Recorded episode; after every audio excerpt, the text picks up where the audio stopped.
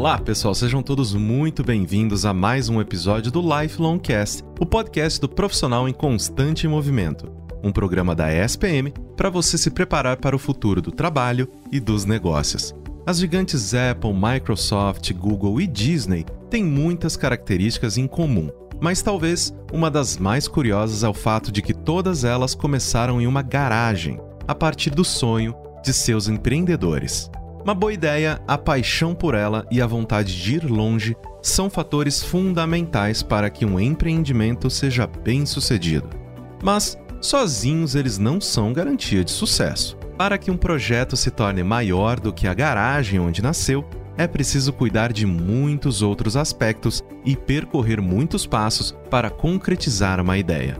E você vai conferir cada um deles no episódio de hoje. Eu sou Caio Corraine vamos falar sobre empreendedorismo e como transformar uma boa ideia em um negócio.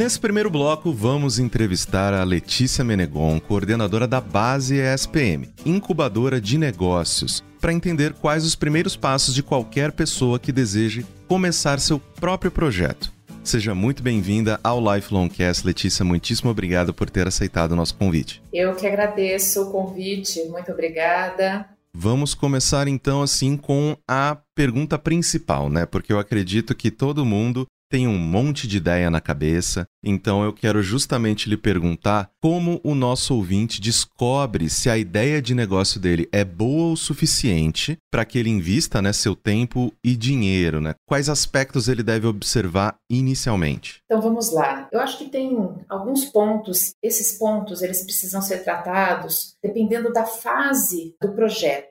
Né? Se é só uma ideia, a gente sempre indica que o empreendedor converse com pessoas do mercado. Né? Hoje nós temos uma empresa que está com uma ideia bastante diferenciada em relação àquilo que o mercado já pratica, e ele conversou com muitos diretores e investidores do mercado de eventos para entender como ele pode desenhar melhor esse modelo de negócio. Foi uma surpresa para nós que o modelo de negócio desenhado inicialmente foi muito bem aceito, mas precisava de alguns ajustes. Então, nessa fase ainda de ideia, que o trabalho não começou efetivamente, uma forma de você saber se é bom ou não é conversar com pessoas que são muito conceituadas no mercado que têm uma compreensão bastante complexa desse mercado. Muitas vezes, os empreendedores têm dificuldade de acessar esses indivíduos, mas você tem que buscar dentro do seu networking como é que você faz essas conexões para conseguir extrair o máximo de informações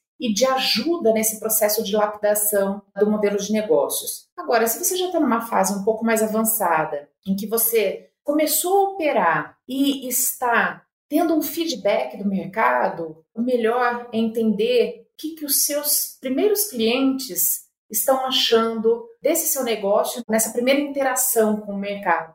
Aí, claro, ainda valem as conversas com diretores, experts do mercado, né, pessoas que tenham bastante conexões e que entendam profundamente desse mercado, mas também de clientes, principalmente aqueles clientes que também dispõem de uma conexão muito grande do mercado. Por que, que eu falo isso? Porque imagina que, na medida em que você tem um cliente que te dá um feedback e fala: olha, eu estou gostando muito do seu projeto, mas eu acho que você deveria fazer essas modificações e você faz, atende a necessidade, ele está indicando ser importante para ele, ele vai demonstrar para os seus contatos, para a sua rede de networking, que tem uma empresa que está atendendo essas necessidades específicas. A gente tem, infelizmente, aqui no Brasil, apesar dos negócios falarem muito sobre excelência e qualidade no atendimento dos clientes, a gente sabe que culturalmente as coisas não acontecem dessa forma. Então, o contato diretamente do empreendedor com esse cliente ou com pessoas que são experts no mercado vão ajudar a ele descobrir se ele está indo para o caminho certo ou se ele precisa fazer mudanças de rumo e se esse negócio realmente é frutífero. Você falou muito bem, né? Justamente sobre essa validação que a gente tem como necessária a todo momento, né? Principalmente nesse início, né? Para a gente ver se é uma ideia viável, se é um conceito que interessa ao mercado, se ele é valorizado por esses outros players, mas é uma coisa que persiste durante toda a jornada do empreendedor, né? E você já mencionou também essa questão de que, ah, beleza, eu tenho uma ideia, eu já conversei com pessoas, entendi que ela tem qualidade, há algo ali, mas para tirar isso do papel, quais etapas você identifica que eu devo seguir para criar esse negócio efetivamente? A primeira dica que eu dou é montar um piloto. Eu tenho muitas empresas nessa fase aqui dentro da base SPM. Tem uma pessoa ou uma empresa que também já passou por esse estágio inicial e sabe o quão difícil é tirar a ideia do papel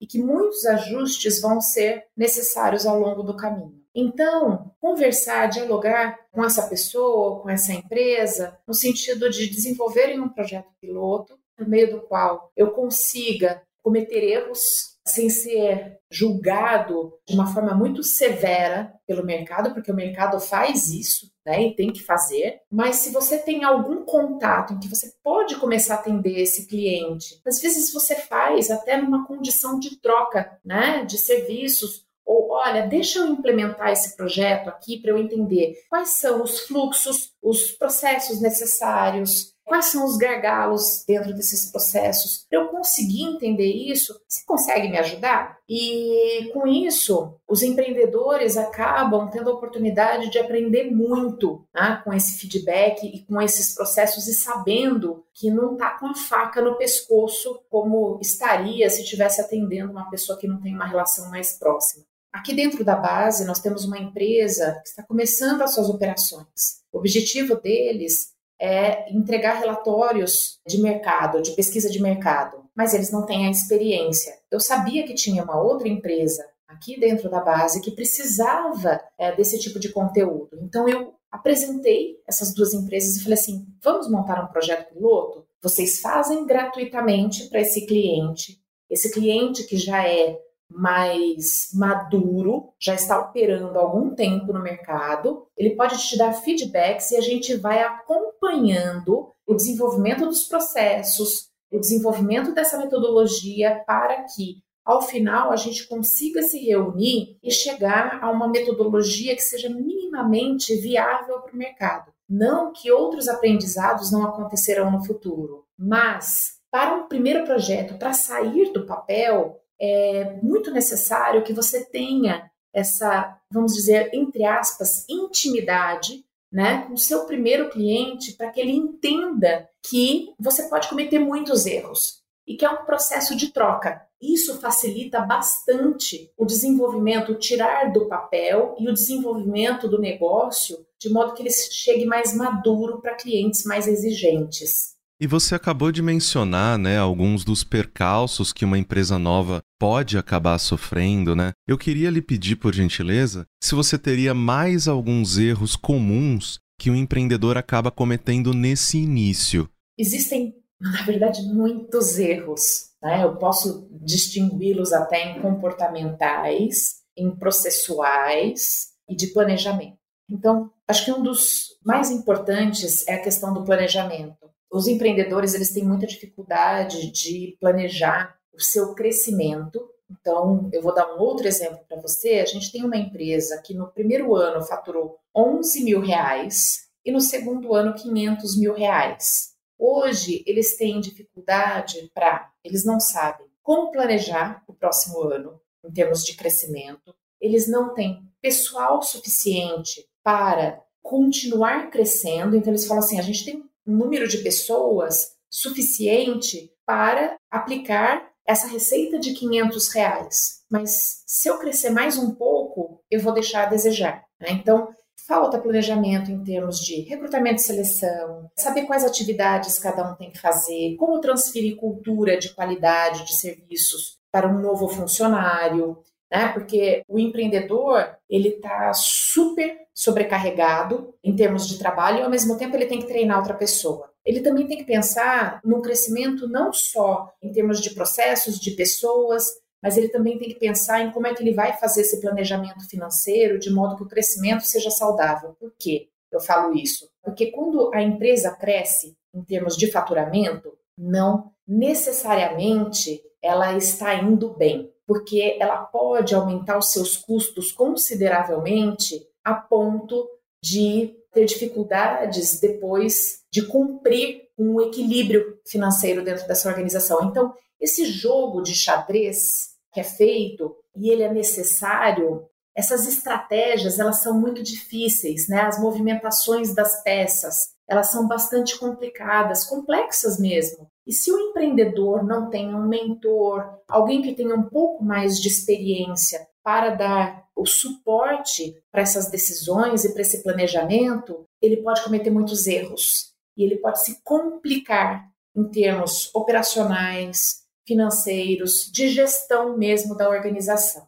Por um outro lado, a gente tem problemas muitas vezes comportamentais. O empreendedor ele percebe que a sua ideia é muito bem aceita no mercado. Então, o que, que ele faz? Ele começa a se achar o máximo. E ele não tem a humildade de ouvir o seu cliente, de ouvir conselhos, e ele começa a se achar autossuficiente. E esse é um erro muito grande. Eu até recentemente fiz uma entrevista com empreendedores que passaram aqui pela base e venderam a sua empresa para um grupo mexicano. Eles passaram em dois anos de um faturamento de 50 mil reais mês, ou se a gente for pensar, dá 600 mil reais ano, para um faturamento de 40 milhões de reais. E se eles não tivessem a humildade de entender que a operação deles estava ficando complexa o suficiente, e ainda mais eles eram muito jovens, na faixa dos 25, 26 anos, eles falaram: nossa, essa sensação de crescimento traz um poder fora do normal.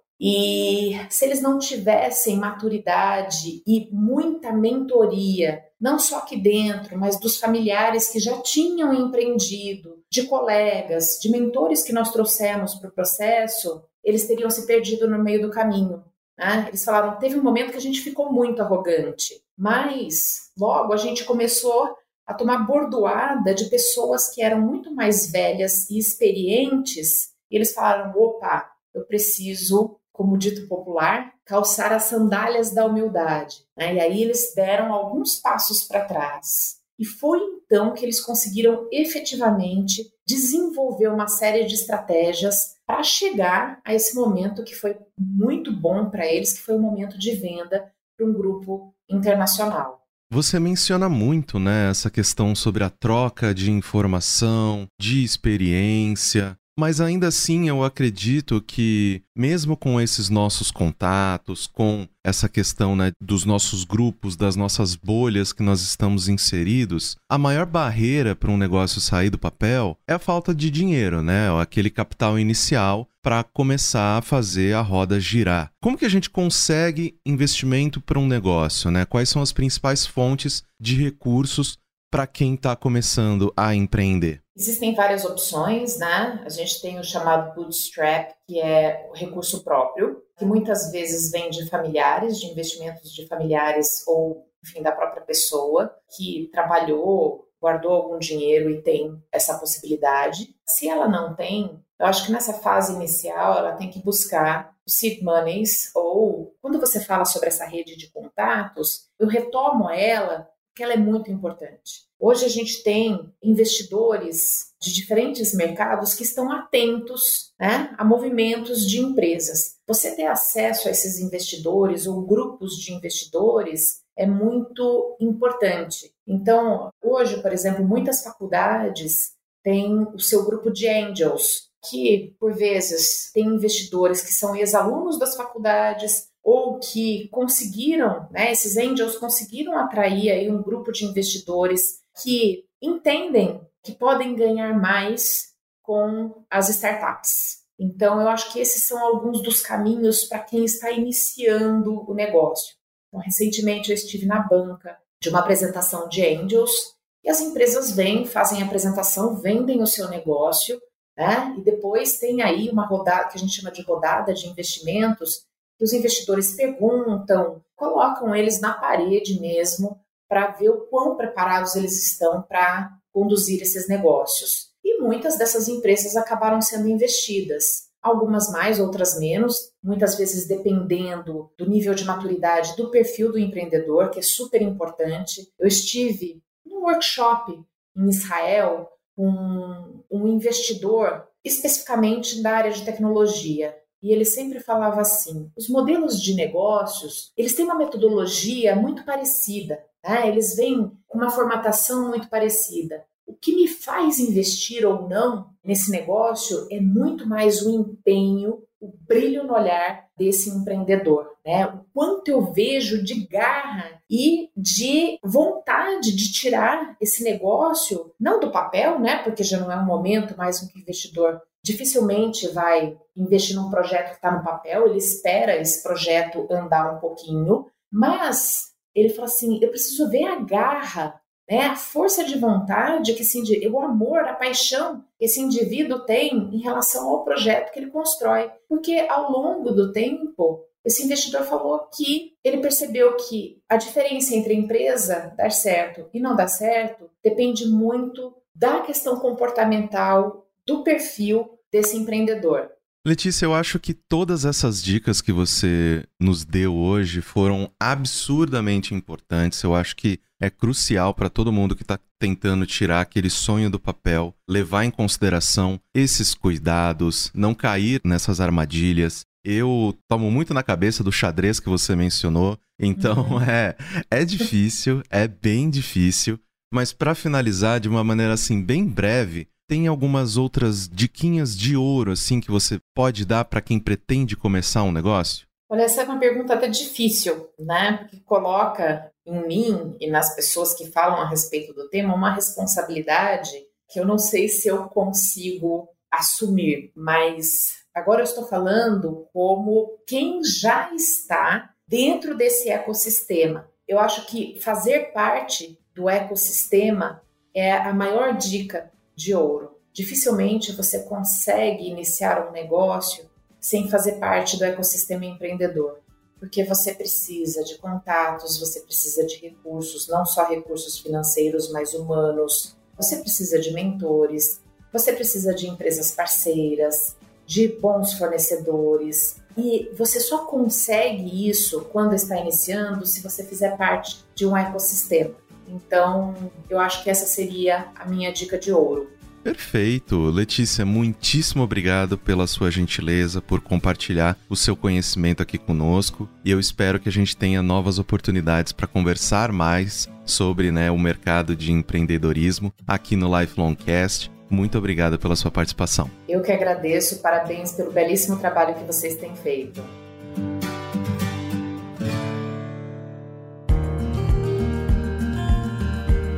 Agora que a gente já discutiu os conceitos por trás do planejamento de um novo negócio, chegou a hora de ver como isso funciona quando a teoria encontra a prática.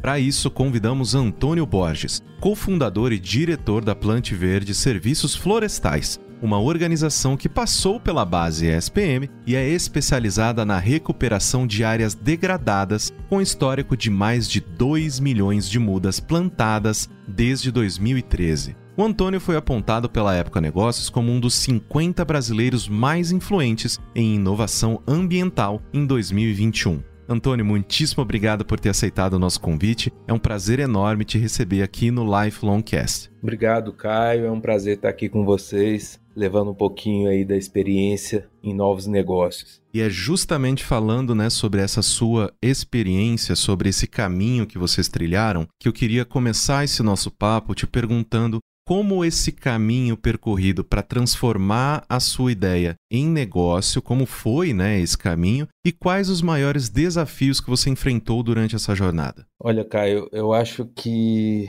o maior desafio é realmente a validação da ideia que você tem. Geralmente, a gente, enquanto empreendedor, costuma ser um pouco sonhador e a gente tem ali aquela ideia inicial e acredita tanto nela que deixa de passar por alguns critérios de validação, até mesmo com pessoas próximas, ou empresas que precisam ou podem precisar desse serviço, para entender realmente se existe um mercado, se não existe, se esse mercado já é bem atendido ou não, e fazer assim uma verificação bem a fundo daquilo que você tem como ideia, para ver se de fato vai ser aceito pelo mercado, se tem alguma melhoria quanto ao que já é oferecido no mercado e etc querendo ou não, a gente fica um pouco míope, né, com o próprio negócio, porque pra gente é o nosso filho, né, é o nosso sonho, é uma coisa que a gente acredita, que a gente está preparado, né, para lutar por, né? E eu queria te perguntar, como que você conseguiu chamar a atenção dos investidores, em quantas portas, né, você bateu antes que uma delas pudesse se abrir? Ô Caio, esse ponto é interessante no seguinte sentido: nós entramos no mercado através de processos licitatórios. Nós identificamos que os serviços que nós prestávamos tinha aí uma janela muito grande em processo licitatório e que a gente conseguiria entrar nesse mercado através desse processo. E foi quando começamos. Eu sou advogado e tinha uma facilidade para participar desses processos por causa do direito e do direito administrativo. O mais interessante foi que nós fomos por muito tempo uma empresa de prestação de serviços que atendia esse mercado tradicional e só depois de conhecer muito esse mercado é que a gente conseguiu de fato se despontar e lançar um produto que se chama Ativo Verde, que foi algo inovador de verdade, onde a gente conseguiu trazer uma mudança, uma transformação na maneira com que era feito. Então, assim, foram necessários sete anos de trabalho na prestação de serviço, entendendo o que era aquilo de fato, para a gente conseguir oferecer algo diferencial no mercado. E todo mundo imagina que os empreendedores de sucesso, eles acertam tudo de primeira, né? E eu posso dizer para todos que estão nos ouvindo nesse momento que com certeza não é assim. Eu queria falar então sobre uma coisa que o pessoal geralmente deixa de lado, que é perguntar sobre os nossos erros, né? Porque querendo ou não, eu acredito que o problema não é a gente errar, é se a gente não aprender nada com isso, né? Então, você cometeu muitos erros antes do seu negócio chegar até onde ele está? Em algum momento você precisou retornar lá para o seu plano de negócio e falar: putz, eu acho que não era bem assim. Eu preciso revisar algum ponto, preciso, a gente precisa pivotar de alguma maneira. Como é que foi isso para você? Cara, eu acho que a gente não tem tempo suficiente para falar de todos os erros que eu cometi, tá? Foram muitos, muitos, e até hoje nós estamos errando, mas nós temos que ver o negócio realmente como uma faculdade. Que os nossos erros, às vezes caros erros, devem ser utilizados para o nosso aprendizado. Um dos grandes erros assim que eu acho que eu cometi foi achar que a empresa estava pronta, achar que ela estava estruturada e a gente avançando muito no nosso faturamento, crescendo muito rápido, eu me sentia assim no direito de achar que eu estava com a missão cumprida e não. A empresa é um organismo vivo e que ela precisa evoluir mais rápido do que o seu faturamento para que você não tenha problemas no futuro. E a gente aprendeu isso a duras penas, mas serve o aprendizado e a gente vai utilizando isso para ter um crescimento mais sólido às vezes dá um passo atrás se tem uma insegurança em relação a algum contrato, pode ser atrativo financeiramente, mas a gente não pode contar com a sorte, a gente tem que ter segurança aí ao tomar decisões, e eu acho que esse é o principal ponto de aprendizado da Plante Verde. Nós crescemos muito rápido e esquecemos de estruturar alguns pontos que são estratégicos na empresa, como controles e etc do mesmo jeito que a gente sobe, a gente consegue descer numa velocidade inacreditável, né? Exatamente. Eu acho que as pessoas elas subestimam isso, porque principalmente dependendo do mercado que você está inserido, uma realidade diferente, né? Então, tem muitos momentos em que às vezes você realmente está no, no momento certo, na hora certa, com a solução que está todo mundo ávido, né? E o caminho para o topo ele pode ser muito rápido. Exato. Só que se você não conseguir do jeito que você falou, e você falou de uma maneira perfeita, na minha opinião, que é essa estruturação, é você ter essa questão de, ok, nós estamos tendo esse sucesso até agora, como é que a gente garante que ele vai ser duradouro? Como é que a gente garante que isso aqui vai continuar sendo dessa maneira positiva que está acontecendo nesse momento, né? Então eu acho que essa questão desse crescimento, até um pouco mais vagaroso, mas ao mesmo tempo seguro, é algo que as pessoas elas não podem subestimar, porque é muito importante. Exato. Tem um ponto também que eu acho assim que foi de grande aprendizado quando, depois de sete anos trabalhando como uma prestadora de serviço, entendendo as dores, nós criamos um produto chamado Ativo Verde e propusemos esse produto para o Estado de São Paulo e o Estado de São Paulo transformou isso em lei. Mas quando nós começamos a apresentar esse produto para alguns investidores e até mesmo antes de apresentar para o Estado, todo mundo falava para nós, falava, mas isso é tão óbvio, assim, tá na cara que assim é melhor, isso já deve existir, ou já tentaram fazer e não deu certo, porque é muito óbvio. E a gente insistiu naquele sentimento, porque eu conhecia o mercado há sete anos e eu sabia que não tinha. E quando nós propusemos para o Estado, o Estado falou assim: pô, peraí, é interessante, vocês conseguem fazer? Eu falei: consigo. E aí surgiu essa oportunidade e conseguimos uma mudança na lei. E era algo inimaginável. Imagina, em dois anos, um ano e meio, você propor algo para o Estado, o Estado reformar uma lei e pôr aquilo em vigor. E muita gente falava assim: pô, desiste, esquece, não vai, se não tiver propina, não vai conseguir. Uma série de apontamentos, fora esse que falavam que era o óbvio. Então, assim, a ideia de se estudar bem o projeto que você tem, o produto que você tem, ela vem também nesse sentido. Muita gente vai jogar contra, vai tentar te desanimar, e se você está seguro que você tem um bom plano, você consegue pôr rodando. Eu quero aproveitar essa sua última fala, que para mim é fantástica, para encerrar esse nosso breve papo, te perguntando também, né, porque querendo ou não, essa sua última fala, ela diz respeito muito a o que a gente tem como o core, né, como o centro que é empreender, né, que é realmente acreditar no que a gente está fazendo, acreditar no que a gente está produzindo, acreditar no serviço que a gente está criando, porque a gente sabe de onde ele está vindo, né? Idealmente, a gente sabe da onde ele está vindo, da onde essa necessidade ela está vindo e para onde a gente deseja ir. E eu queria então finalizar esse nosso papo te pedindo para, por gentileza, responder se empreender é como você imaginava que seria. Olha, empreender tem muitas coisas boas, é ao mesmo tempo que é o ânimo que te faz levantar, ele também te traz problemas que te faz não querer sair da cama. Eu acho que você está sempre num paradoxo de muita empolgação e de muito problema, mas cada um tem um perfil e eu sou apaixonado pelo empreendedorismo, acordo com muita alegria para fazer o que eu faço todos os dias, mas sem dúvida, se eu pudesse dar uma palavra, eu diria que às vezes eu me sinto um pouco órfão de ter pessoas ao lado para poder te apoiar e etc. É um caminho muito solitário na maioria das vezes. Então, é por isso é muito importante você fazer boas relações, buscar aí o network para que você tenha palavras e apoio naquela hora que você está sozinho, que você vai deitar e não consegue, você conseguir um apoio nesse sentido. É muito importante, né? E a gente tem que lembrar sempre que as dores que a gente sente hoje, você pode ter certeza que um monte de outras pessoas também passaram ontem. Então, essa rede que a gente tem que criar ao nosso redor, esses contatos que são tão importantes, não só contatos em que a gente tem um interesse, né, por trás, ou alguma coisa que eu quero ganhar, tal, não só para compartilhar experiências e falar, nossa, eu passei por isso. Você passou também, como que você resolveu? porque isso é tão rico, tira tanto um peso dos nossos ombros, né? Porque querendo ou não, essa questão que você mencionou, né, do empreendedorismo ele ser solitário também, é uma questão de que às vezes a gente acha, poxa, mas não é possível que só eu tô falhando nisso aqui. Todo mundo sabe fazer. Quando a gente para pra perceber, tá todo mundo perdido também. É que algumas pessoas mentem melhor que a gente. Exatamente. Então, é bem importante a gente manter isso sempre no nosso radar para justamente a gente também não se cobrar tanto, né? A gente não virar nosso maior adversário.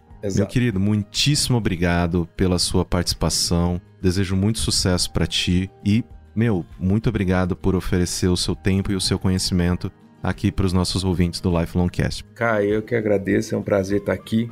Espero que essas palavras sirvam de apoio aí a algum empreendedor, saber que todo mundo passa por dificuldades, a gente precisa ter paciência e pensar mais no que foi planejado do que na urgência. Sempre focar naquilo que foi planejado, eu acho que é o melhor caminho para resolver os problemas.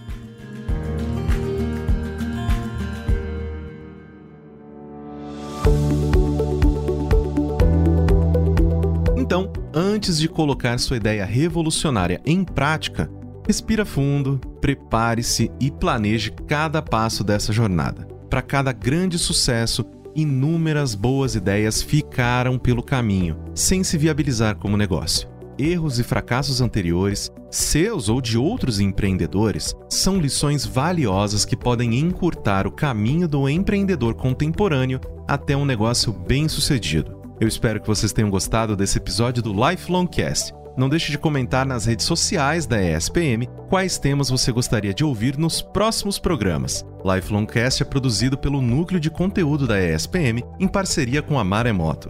Eu sou Caio Corraine, host do programa, e trabalhei junto com essa equipe. Concepção, curadoria e produção executiva: Jorge Tarquini e Felipe Oliveira. Roteiro: Daniel Miller e Maíra Alfradique.